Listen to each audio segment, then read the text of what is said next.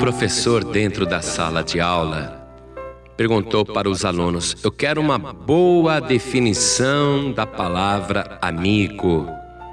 Cada criança foi falando uma coisa. Ah, o meu amigo é o Joãozinho. Não, não é isso que eu quero. Eu quero uma explicação sobre a palavra amigo.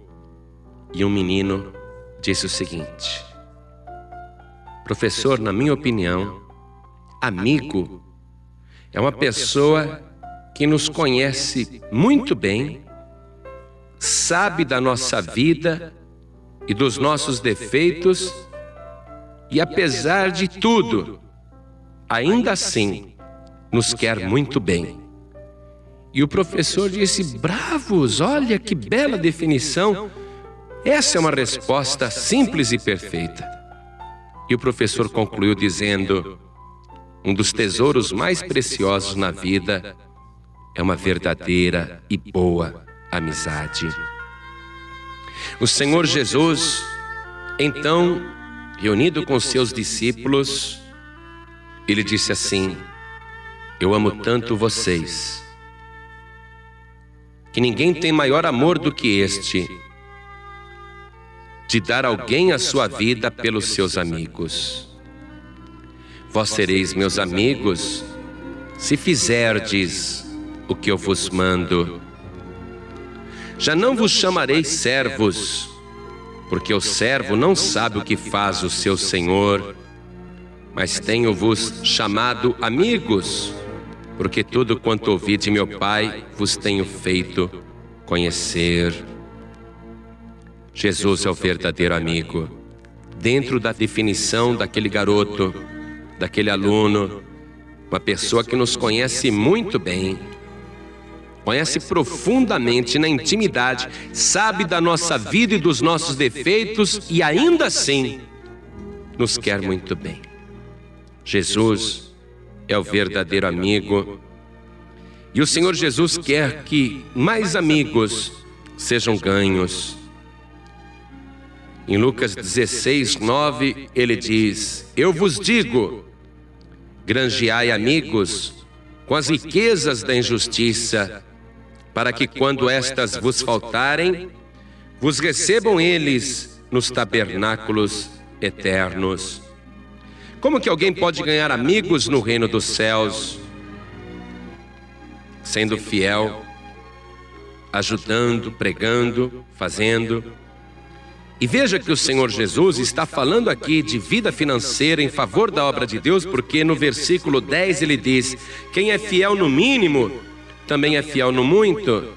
Quem é injusto no mínimo também é injusto no muito. Pois se nas riquezas injustas não fostes fiéis, quem vos confiará as verdadeiras? E se no alheio não fostes fiéis, quem vos dará o que é vosso? Nenhum servo pode servir a dois senhores, porque ou há de aborrecer um e amar ao outro, ou se há de chegar a um e desprezar ao outro. Não podeis servir a Deus e a Mamon, que é o Deus da riqueza. O Senhor Jesus está deixando claro que nós temos que ganhar amigos com as riquezas das injustiças. Que nós temos que colocar à disposição de Deus as nossas riquezas injustas neste mundo, para que através das riquezas injustas, se nós formos fiéis, ele confiará as verdadeiras riquezas. Se você, meu querido, minha querida, coloca aquilo que Deus tem colocado nas tuas mãos, se você coloca a serviço da obra de Deus, e se você ajuda a pregar o Evangelho, a fazer a obra de Deus, então você está granjeando amigos com a riqueza da injustiça. E o Senhor Jesus está querendo que você ganhe amigos. Ele diz: Eu vos digo, granjeais amigos com as riquezas da injustiça, para que quando estas vos faltarem, os recebam eles nos tabernáculos eternos. Ajude a pregar o Evangelho aqui nesta vida Ajude a ganhar amigos com aquilo que você tem, com aquilo que você possui.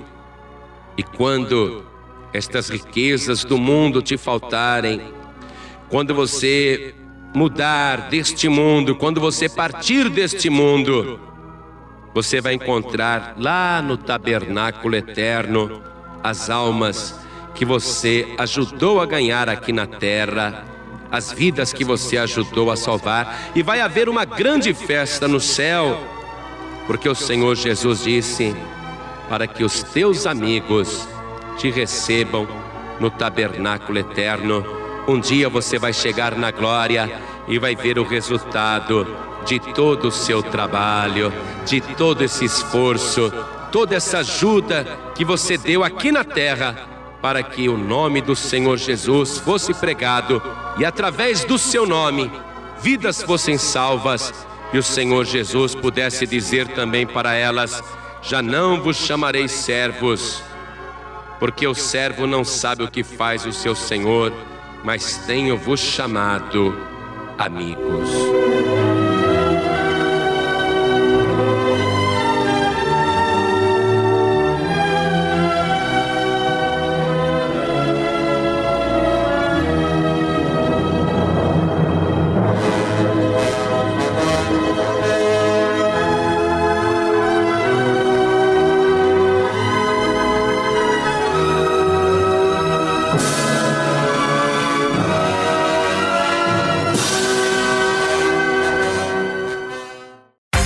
Você acabou de ouvir este podcast com João Ribe Palharim, um oferecimento dos pregadores do telhado. Para saber mais sobre este trabalho, acesse o site pregadoresdotelhado.org.br. Pregadores do Telhado, feliz a nação cujo Deus é o Senhor.